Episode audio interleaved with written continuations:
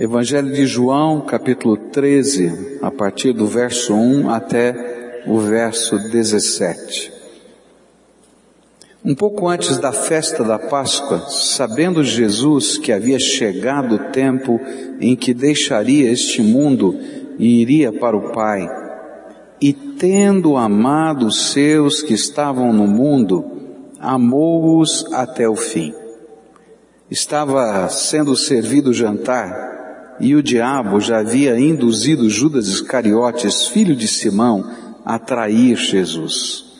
Jesus sabia que o Pai havia colocado todas as coisas debaixo do seu poder e que viera de Deus e estava voltando para Deus. E assim, levantou-se da mesa, tirou a sua capa, colocou uma toalha em volta da cintura, e depois disso derramou água numa bacia e começou a lavar os pés dos seus discípulos, enxugando-os com a toalha que estava em sua cintura. Chegou-se a Simão Pedro, que lhe disse, Senhor, vais lavar os meus pés?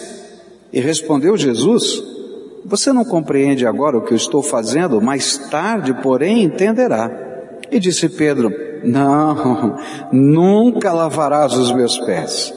E Jesus respondeu, se eu não os lavar, você não terá parte comigo. E respondeu Simão Pedro, então Senhor, não apenas os meus pés, mas também as minhas mãos, a minha cabeça. E respondeu Jesus, quem já se banhou precisa apenas lavar os pés e todo o seu corpo está limpo. Vocês estão limpos, mas nem todos pois ele sabia quem iria traí-lo e por isso disse que nem todos estavam limpos. E quando terminou de lavar-lhes os pés, Jesus tornou a vestir a sua capa e voltou ao seu lugar e então lhes perguntou, vocês entendem o que lhes fiz? Vocês me chamam mestre e senhor e com razão, pois eu o sou. Pois bem, se eu, sendo o Senhor e Mestre de vocês, lavei-lhes os pés, vocês também devem lavar os pés uns dos outros. Eu lhes dei o exemplo para que vocês façam como lhes fiz. E digo-lhes verdadeiramente que nenhum escravo é maior do que o seu senhor, como também nenhum mensageiro é maior do que aquele que o enviou. Agora que vocês sabem estas coisas, felizes serão se as praticarem. Querido Senhor, nós estamos na tua presença e queremos pedir a tua intervenção. As coisas podem estar preparadas, estudadas, programadas, mas se o teu espírito não se mover entre nós, elas se desconectam da nossa alma. E aí não tem sentido. Então, revela a tua presença entre nós. Toca o nosso coração é aquilo que nós oramos no precioso nome do teu filho Jesus, ó Pai. Amém e amém. Como é que a gente pode aprender a viver comunhão com Deus e comunhão com as pessoas? E Jesus então vai descrever os elementos desta equação com uma bacia, com uma toalha, e vai tentar gravar na minha mente, na sua mente, no dia em que ele institui a ceia do Senhor, no dia que ele quer que o memorial seja repetido, o que significa, como a gente vive a comunhão com Deus e com as pessoas. Como é que a gente pode de fato experimentar algo mais do que simplesmente conhecer alguém, mas se identificar com alguém? A primeira coisa que Jesus vai ensinar está no versículo 1 um pouco antes da festa da Páscoa, sabendo Jesus que havia chegado o tempo em que deixaria este mundo e iria para o Pai, tendo amado os seus que estavam no mundo, amou-os até o fim. Não tem comunhão com Deus, e não tem comunhão com pessoas, sem que na equação a gente introduza um elemento tremendo chamado amor prático. Se hoje nós temos comunhão com o Deus Todo-Poderoso, é porque um dia Deus nos amou primeiro. Antes da fundação do mundo, Deus já nos havia amado. Na criação Ele nos amou. A Bíblia coloca uma série de textos nas Escrituras que são marcantes. Ele diz, por exemplo, o Salmo 139, que quando você estava sendo gerado no ventre da sua mãe e você ainda não tinha uma forma muito clara de um ser humano, você era, quem sabe, um embrião que o mundo diz que não tem vida, por isso pode fazer aborto, porque não é vida, não é gente ainda. Diz a Bíblia no Salmo 139 que Deus já amava você.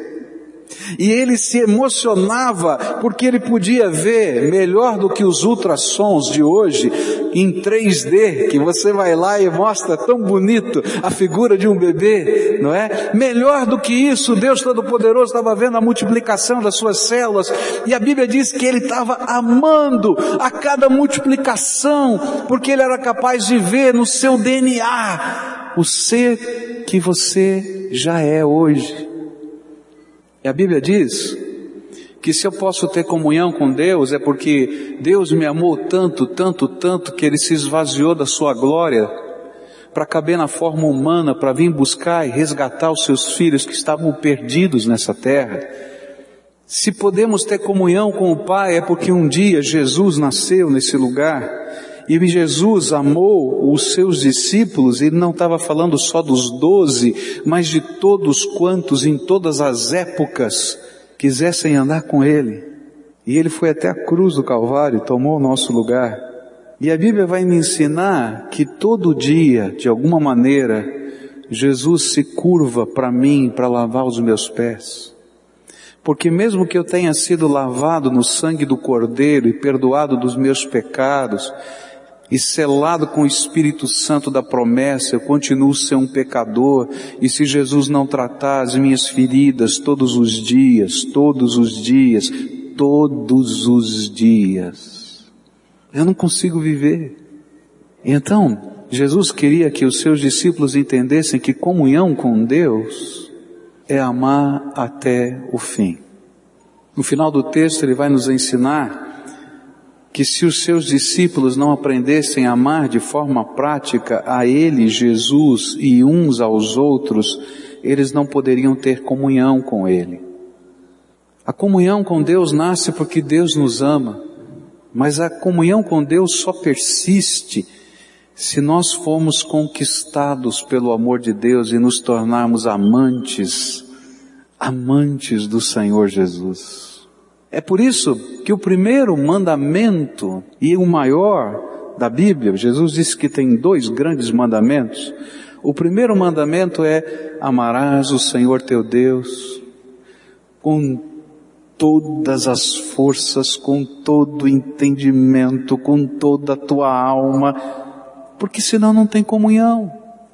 Mas ele vai dizer que eu não vou ter comunhão com os homens, com a minha família, com as pessoas, se eu não aprender o segundo grande mandamento, que amarás o teu próximo como a ti mesmo. E aí a gente vai descobrir um grande problema hoje. O mundo está carente de comunhão com Deus e com as pessoas. E a gente não entende que o amor que Deus está ensinando na Bíblia não é um amor apenas proverbial, onde eu ensino, quem sabe, uma rima mas é um amor prático. E se você quer resgatar o teu filho, você vai ter que amá-lo de uma maneira diferente. E se você quer ver uma família bonita, você vai ter que pagar o preço de um amor sacrificial, senão não vai existir família. Se você quiser fazer parte de uma comunidade de fé, você vai ter que aprender a amar os seus irmãos que são diferentes de você, que erram como você, e esse amor vai ter que ser prático, vai ter que pagar preços. Jesus pegou a toalha e a bacia e disse: Vocês não vão entender isso agora. Talvez vocês não consigam entender nem direitinho quem eu sou, mas na minha ressurreição vocês vão saber que eu sou o Senhor dos Senhores, o Rei dos Reis. E ele vai terminar dizendo assim para a gente: quando vocês entenderem, pratiquem estas coisas. Amar é a gente entrar na vida um do outro. É a gente fazer coisas juntos, é a gente caminhar juntos, é a gente se dar por inteiro. A segunda coisa que esse texto me ensina, de uma maneira dessa equação tremenda da comunhão, vai aparecer nos versículos 3 a 5, diz assim: Jesus sabia que o Pai havia colocado todas as coisas debaixo do seu poder e que viera de Deus e estava voltando para Deus, e assim levantou-se da mesa, tirou a sua capa e colocou uma toalha em volta da cintura, e depois disso derramou água numa bacia e começou a lavar os pés dos seus discípulos, enxugando-os com a toalha que estava em sua cintura. Um segundo elemento da equação da verdadeira comunhão é humildade.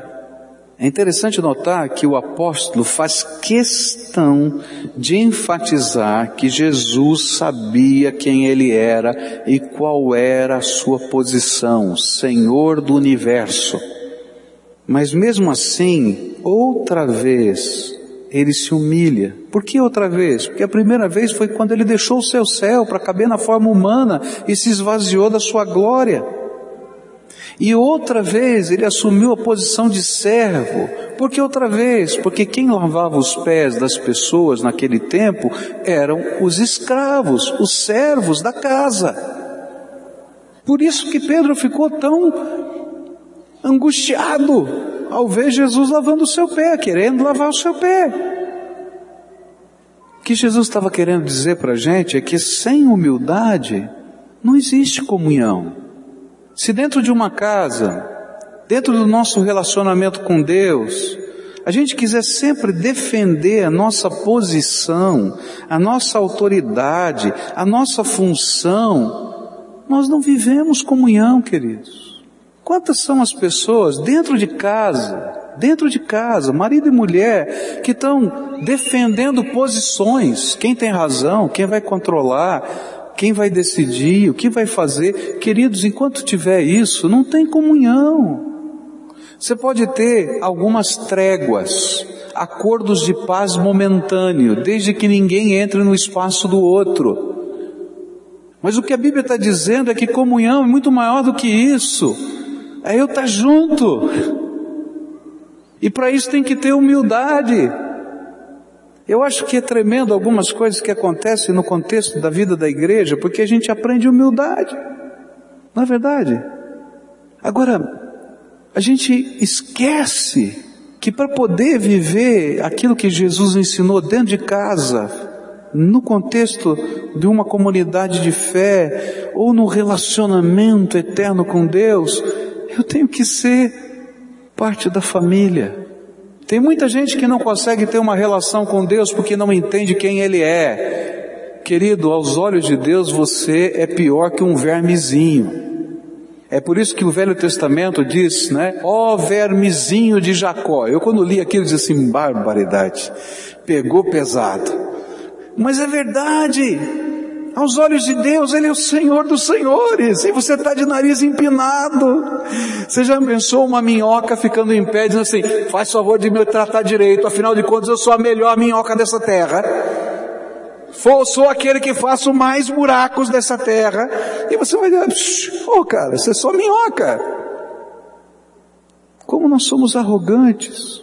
O que Deus está dizendo para a gente é que, se você não aprender a amar praticamente, e a descer do seu pedestal, não há comunhão, não há comunhão, nem com Deus, nem com os homens, nem com ninguém. E por isso, você tem que ser o primeiro a lavar os pés de alguém.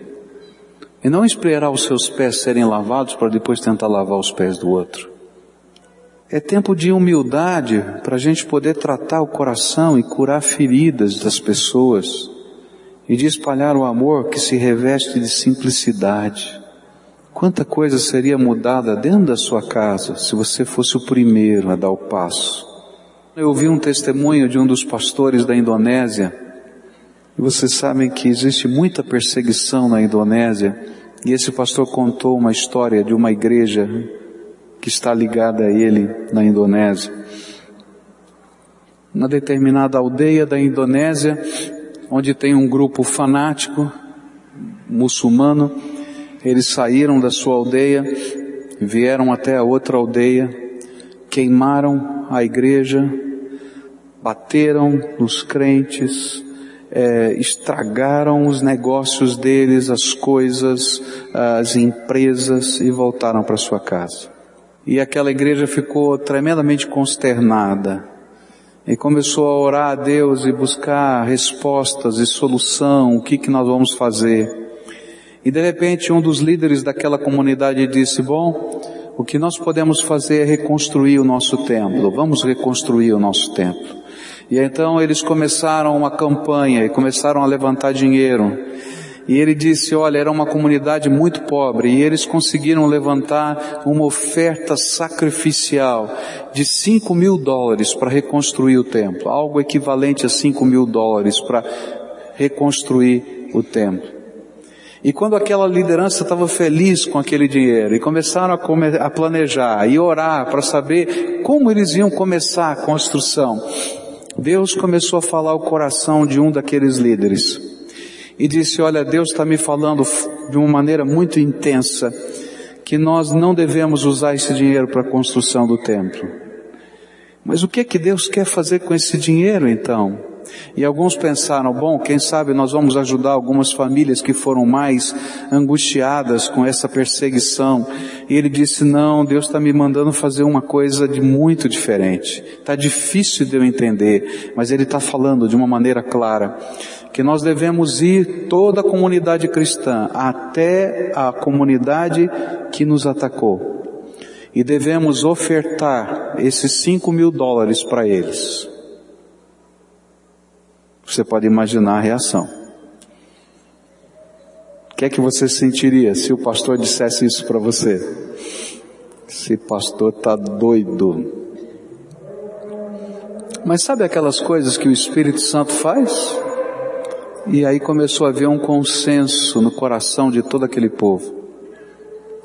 E eles foram então, marcaram um dia e começaram a marchar em direção àquela comunidade cantando hinos de adoração a Deus, de perdão e de misericórdia. A comunidade, quando ficou sabendo que os crentes estavam vindo, se armaram e se prepararam para a guerra. E eles então chegaram até o líder daquela outra comunidade e disse, nós não viemos aqui para guerrear. Nós levantamos uma oferta para construir o nosso templo. Isso foi tudo que a gente conseguiu, cinco mil dólares ou equivalente a isso. E Deus falou para a gente entregar isso para você. E aí entregaram dinheiro para o líder daquela comunidade. Na hora que aquele homem recebeu aquele dinheiro, ele começou a chorar. E disse, eu não entendo vocês, vocês são todos doidos. Esse pastor está doido. Mas sabe aquelas coisas que o Espírito Santo faz? E aí começou a haver um consenso no coração de todo aquele povo. E eles foram então, marcaram um dia e começaram a marchar em direção àquela comunidade, cantando hinos de adoração a Deus, de perdão e de misericórdia. A comunidade, quando ficou sabendo que os crentes estavam vindo, se armaram e se prepararam para a guerra. E eles então chegaram até o líder daquela outra comunidade e disse, nós não viemos aqui para guerrear. Nós levantamos uma oferta para construir o nosso templo. Isso foi tudo que a gente conseguiu, 5 mil dólares ou equivalente a isso. E Deus falou para a gente entregar isso para você. E aí entregaram dinheiro para o líder daquela comunidade. Na hora que aquele homem recebeu aquele dinheiro, ele começou a chorar. E disse, eu não entendo vocês, vocês são todos doidos. A gente queria matar vocês. A gente queria tirar vocês da nossa terra. E vocês vêm aqui para entregar essa fortuna. Eu não entendo vocês. Por que que vocês estão fazendo isso? E aí então, aquele líder da igreja cristã disse, porque Jesus fez isso por nós. Nós éramos pecadores. Nós Estávamos lutando contra Deus e um dia Ele veio e tomou o nosso lugar. E Ele disse para a gente fazer exatamente o que Ele tem feito. E é por isso que nós estamos aqui. Aquele homem voltou-se para aquela comunidade e disse assim: Olha, nós vamos fazer o seguinte, todos nós vamos sair daqui e vamos cortar bambu. Bambu suficiente para eles reconstruírem todo o templo. E nós vamos levar de presente para eles todo o bambu necessário para reconstruírem o templo.